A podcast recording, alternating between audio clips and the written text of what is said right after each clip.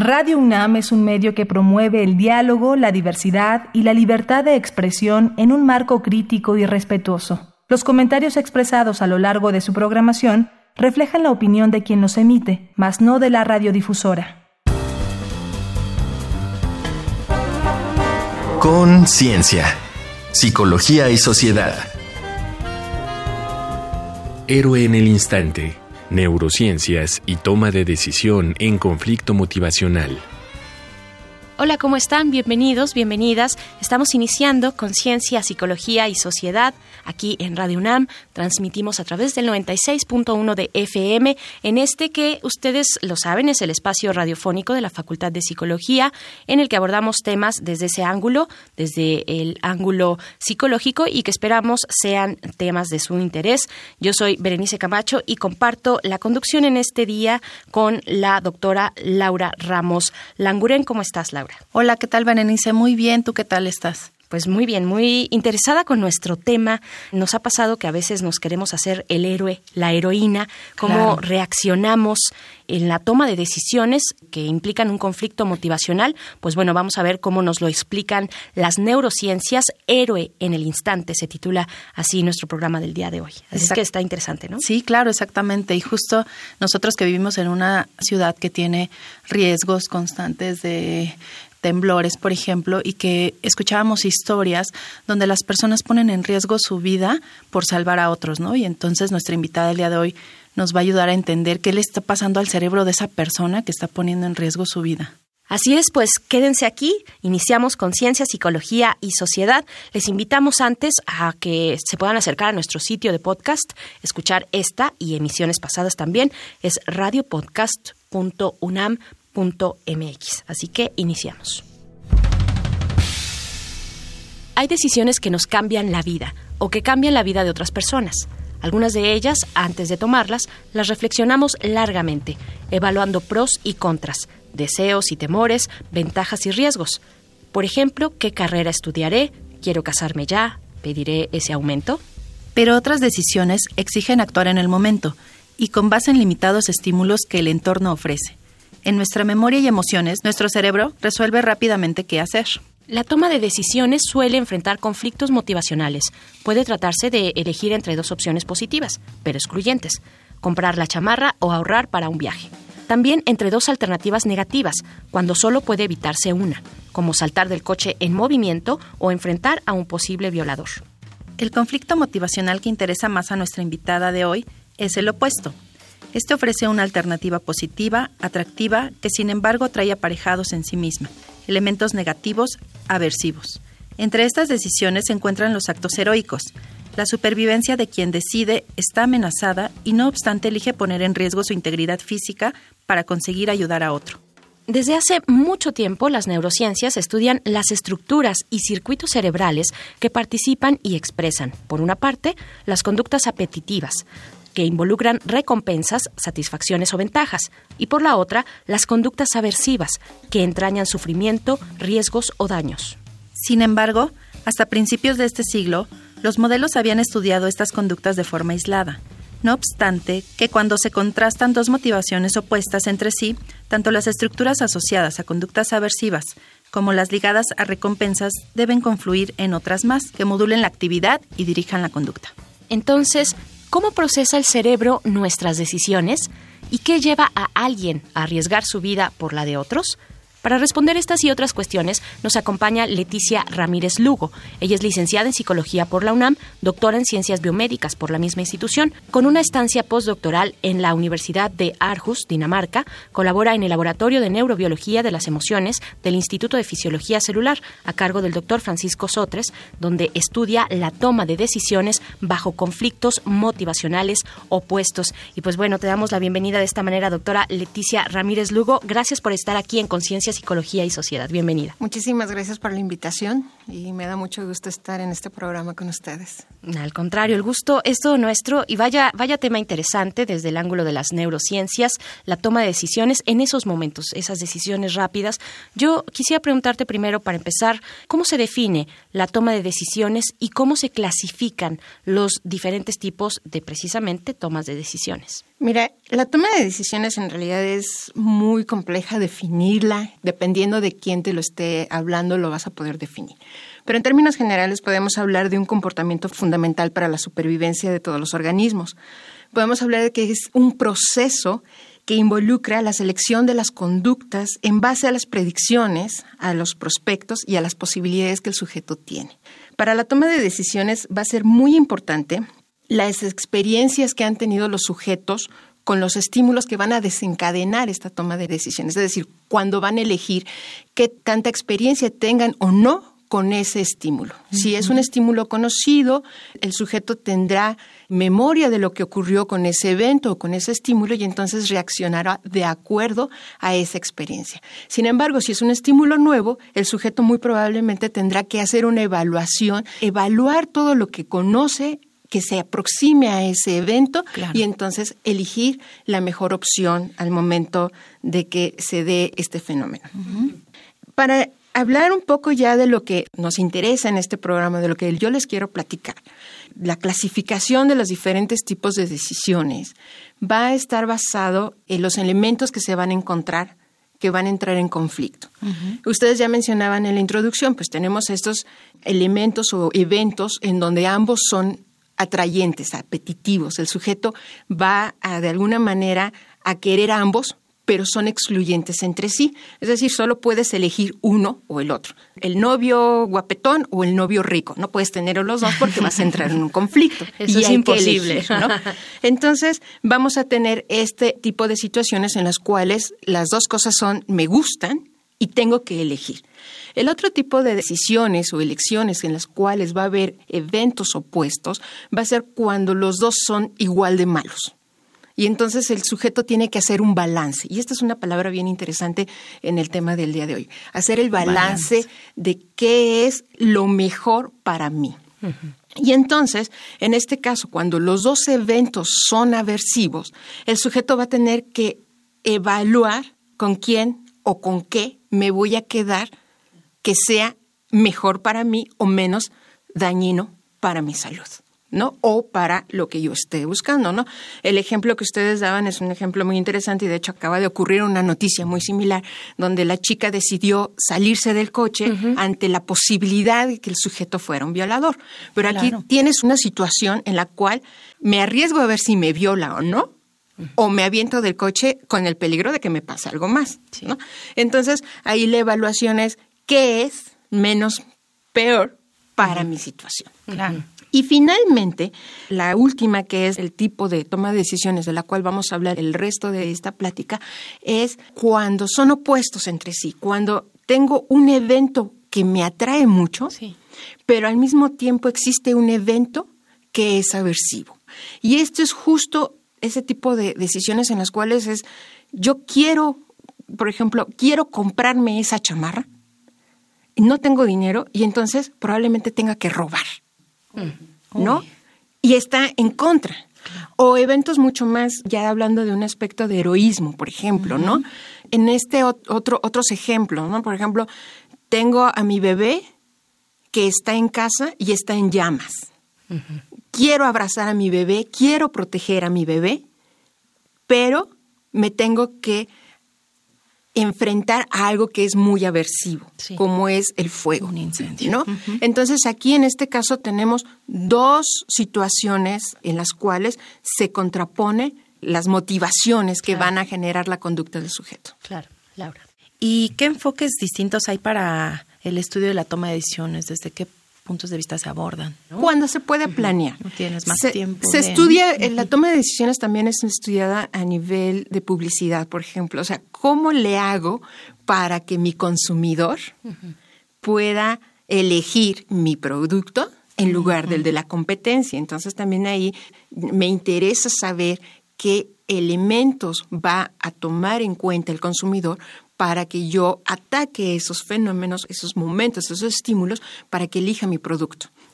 Y se estudia también, por supuesto, pues en un aspecto social, ¿no? La psicología social, en donde se abordan temas más de, sociedad como tal, cómo es que estos toman las decisiones, qué presidente elegí, qué situaciones vamos a protestar o no. El sismo, por ejemplo, del 2017 fue un ejemplo claro, ¿no? Efectivamente. Pero hay una, una parte en la psicología en la que nos interesa cómo es el cerebro que actúa, cómo procesa la información para controlar la conducta del sujeto, tener estas elecciones, ¿no? O sea, cómo es que el funcionamiento del cerebro va a mediar la respuesta del sujeto.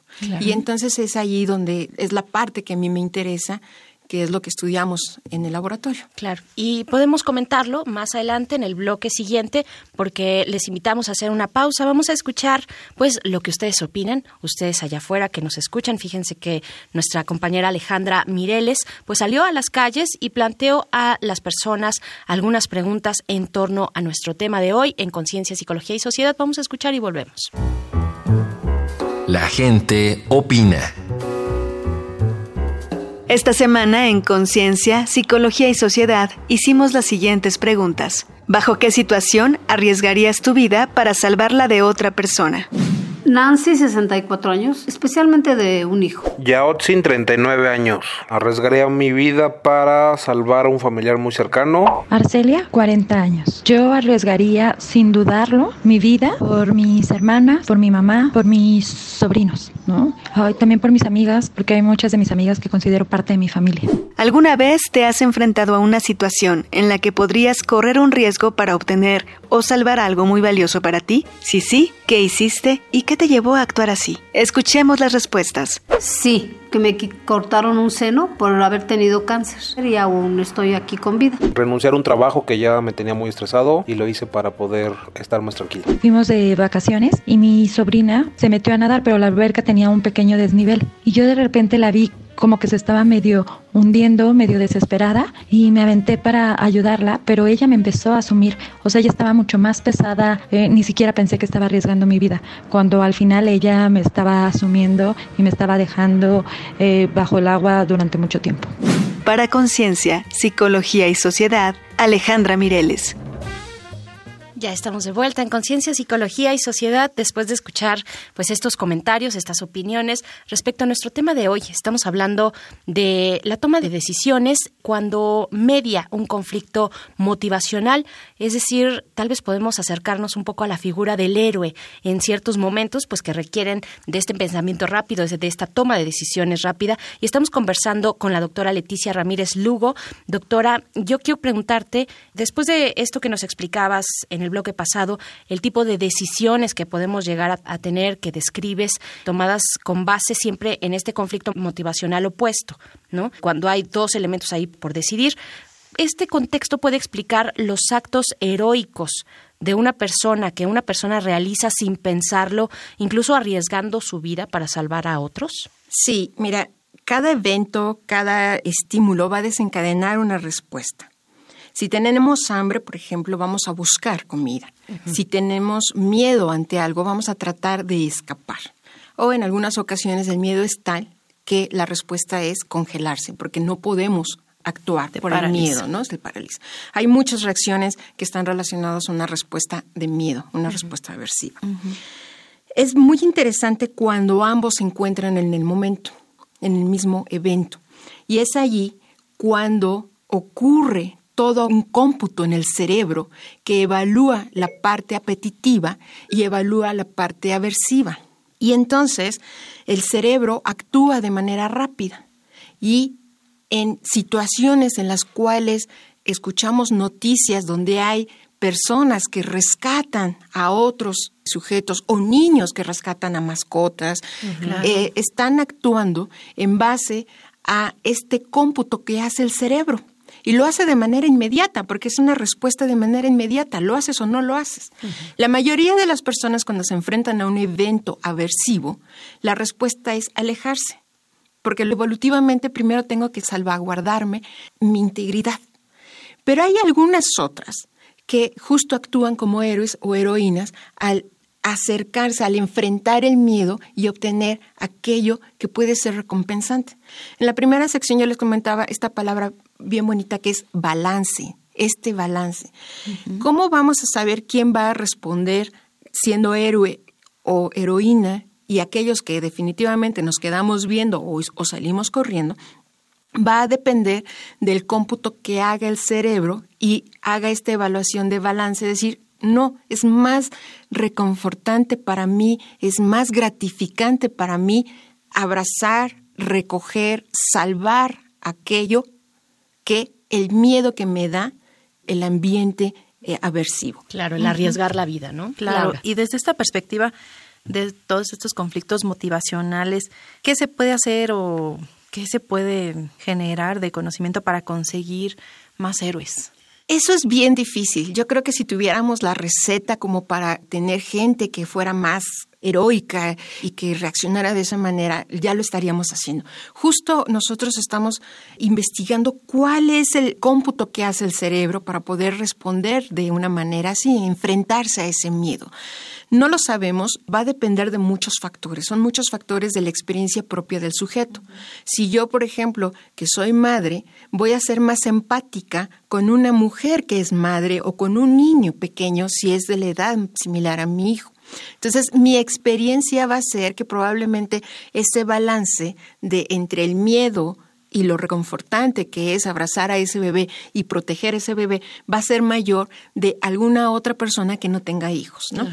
Entonces, es muy difícil que nosotros podamos modular, digamos, la conducta de las personas para generar más héroes, porque finalmente todo este cómputo que hace el cerebro, que es de manera inmediata, estamos hablando de milisegundos, donde evalúa qué tan agresivo, aversivo es el evento versus qué tan gratificante es lo que me llama a moverme y rescatar o acercarme a ese evento, es un análisis muy rápido y depende de la experiencia del sujeto y del estado motivacional del sujeto. Esa es otra clave que podría ayudarnos a entender cómo actúa el sujeto. ¿Qué tan motivado estoy para conseguir aquello a pesar del miedo?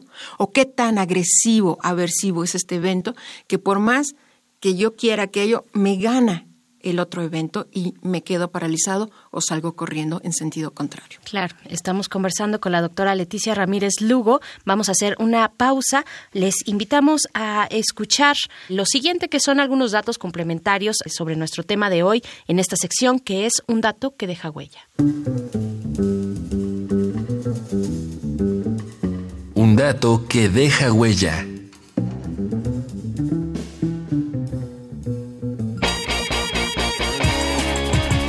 La edad afecta el riesgo con que tomamos decisiones. En 2013, Timula y otros reportaron que las personas mayores de 65 años y los adolescentes de 12 a 17 años toman más decisiones arriesgadas que los adultos entre 30 y 50 años. En 2017, Leone y colegas evaluaron si la hora del día afecta las decisiones que uno toma. Mediante juegos de estrategia en línea, registraron las decisiones de los participantes. Las decisiones de la mañana, más lentas y precisas, se caracterizaron por su previsión, mientras que las realizadas en horas posteriores fueron más rápidas e imprecisas. En 2014, con base en un estudio que analizó las explicaciones de sus actos de 51 ganadores de la medalla a los héroes del Fondo Carnegie, Grant y Epstein concluyeron que las personas que arriesgan sus vidas para salvar a extraños actúan intuitivamente. Abrumadoramente, los altruistas extremos actúan primero y piensan después. Para Rand, esto es consistente con estudios de juegos económicos de cooperación, donde las personas eligen entre compartir o no recursos. Al obligarlas a pensarlo con cuidado, tienden a ser egoístas, mientras que las que usan la intuición cooperan más. Tal vez esta conducta intuitiva de cooperación no sea innata, opinó, y haya sido modulada por la experiencia. Para Stephen Quartz de Caltech, la decisión de una fracción de segundo que alguien toma en una crisis de ayudar o escapar parecería un reflejo automático, pero se ha visto que la empatía individual es un elemento central. Nuestras experiencias de dolor y de ver a otro con dolor activan regiones cerebrales superpuestas. Sentimos su dolor casi tanto como el nuestro. Y en 5 a 10% de los humanos predispuestos a la empatía, la intensidad de esta activación cerebral es mayor y corresponde a su motivación altruista y a su disposición a experimentar dolor para que otro pueda evitarlo. En una fracción de segundo, un encuentro de miradas o un grito pueden evocar el sufrimiento en nuestra corteza prefrontal media y llevarnos a un extraordinario acto de heroísmo. Un cerebro moral ordinario puede así volverse heroico.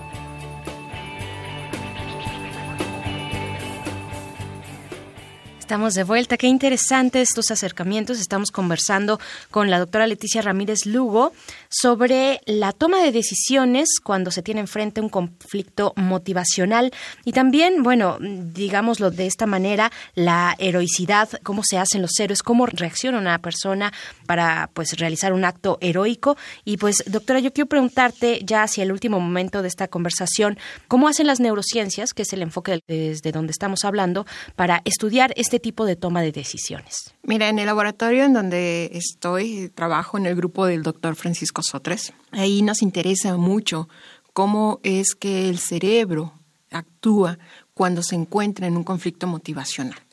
Nosotros en el laboratorio tenemos modelos animales que los ponemos en situaciones en la cual ponemos al animal, eh, por una parte el animal tiene hambre, pero se tiene que enfrentar a algo que es aversivo. Y entonces ahí nosotros podemos modular un poco cuál va a ser la conducta del animal qué tan aversivo va a ser para el animal o qué tanta hambre tiene el animal. Entonces, si nosotros llegamos al balance motivacional en el cual el animal hace evaluaciones de riesgo para ver si se anima o no a ir por el alimento, nosotros podemos entonces poner situaciones en las cuales el animal va a actuar de manera rápida para enfrentar ese miedo y conseguirlo reforzante. Un poco como lo que veníamos platicando, donde hay un elemento aversivo que detiene la conducta, sin embargo, hay un elemento apetitivo, ¿no? Digamos. claro. Entonces es más o menos la misma situación y eso lo hacemos en el laboratorio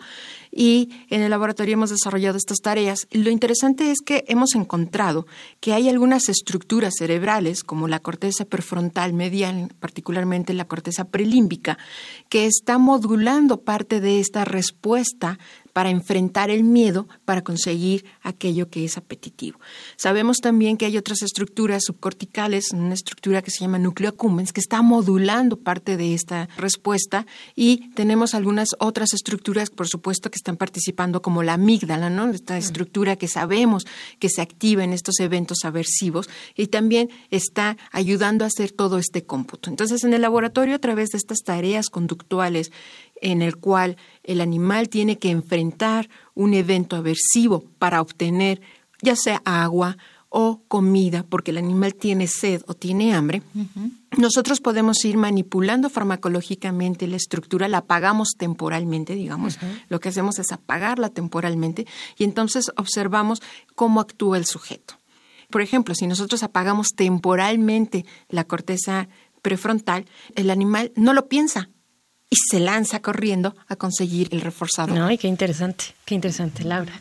Y bueno, estas aplicaciones o todos estos paradigmas que se hacen en el laboratorio, ¿cómo pueden impactar a nuestro conocimiento de la vida cotidiana?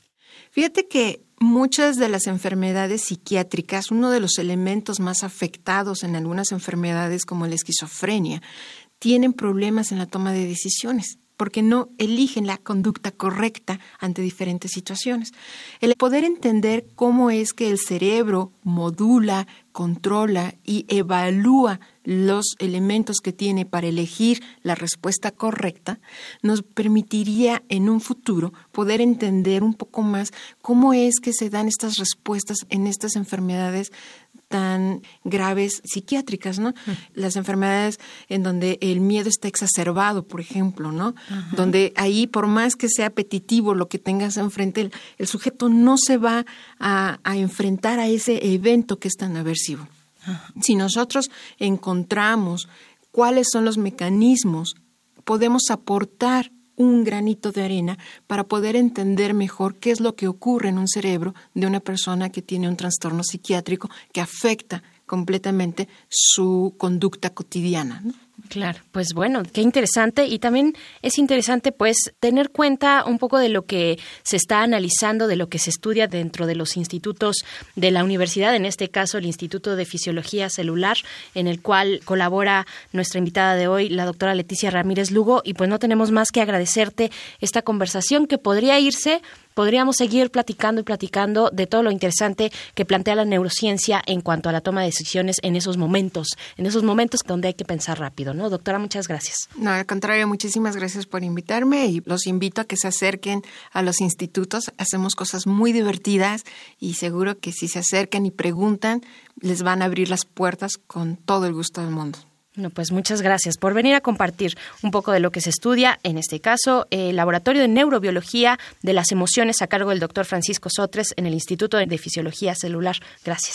Gracias a Gracias, Leticia. Pues vamos a hacer una pausa, Laura, vamos a hacer una pausa, vamos a nuestra siguiente sección donde hacemos recomendaciones desde la cultura, desde el entretenimiento sobre el tema tratado el día de hoy. Vamos a escuchar Reconecta.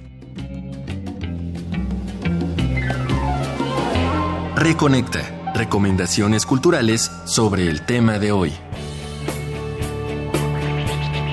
Cosas que pasan es un libro ilustrado de la talentosa dibujante argentina Isol, quien, en forma imaginativa, explora el alcance de nuestros deseos y decisiones. Como, ¿qué sería si tuviera un caballo? Cantara como ese pájaro, o fuese fuerte como ese árbol. Puedes pedir un solo deseo editado por el Fondo de Cultura Económica. Búscalo en Internet. Es tiempo de las recomendaciones cinematográficas. Como director, a Clint Eastwood le atraen las historias de actos heroicos, en particular aquellos realizados por personas ordinarias. Sully, Hazaña en el Hudson, con Tom Hanks, narra el caso de Chelsea Sullenberger, un experimentado piloto de aerolínea, quien, cuando en enero de 2009, tras chocar con gansos, ambos motores fallaron en unos pocos precisos minutos, decidió acuatizar el Airbus que comandaba frente a Manhattan, sobre el río Hudson, y enseguida supervisó el salvamento de las 155 personas de la nave, mientras ésta se hundía bajo el agua. Estas fueron las recomendaciones de la semana. Te dejamos con el tema Decisiones, del poeta de la salsa, Rubén Blades.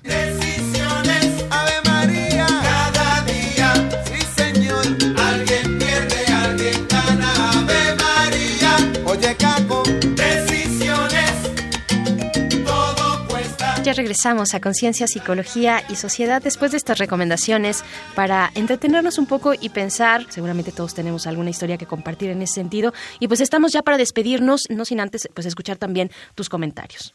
También evaluar esta, como bien decías hace ratito, ¿no? Este reforzador social que también se les da a estos héroes. Ya hemos escuchado bastantes historias cuando hemos tenido algunos eventos de desastres naturales y vemos a personas que salvan, arriesgan su vida por tener la satisfacción de salvar a alguien más. Y con el abordaje que ella nos dio, toda esta parte de investigación, donde podemos entender qué es lo que está pasando al cerebro en unos instantes, en cuestión, como bien decía, de milisegundos, qué es lo que hacen nuestras neuronas para poder dirigir nuestra conducta y elegir, hacer un balance rápido de qué es lo que estamos eligiendo. Claro, pues ahí está el estímulo social, creo que es muy importante. Construyamos sociedades donde la empatía sea y tenga un valor, un valor que nos interese perseguir. Pues bueno, muchas gracias. Gracias muchas a ti, gracias, Berenice, eh. Laura Ramos por haber estado acá en la conducción, también a la producción de este programa, a la Facultad de Psicología, a todos los que intervienen en este programa en la realización de Conciencia, Psicología y Sociedad. Gracias sobre todo a ustedes por su atenta escucha. Nos encontramos en una próxima ocasión. Yo soy Berenice Camacho. Quédense aquí en Radio UNAM. Hasta pronto. Conciencia, Psicología y Sociedad. Del otro lado del espejo participaron Marco Lubián, Alejandra Mireles, asistencia de producción, Carolina Cortés, Ana Salazar, guionista, Augusto García Rubio, vinculación e información, producción, Frida Saldívar.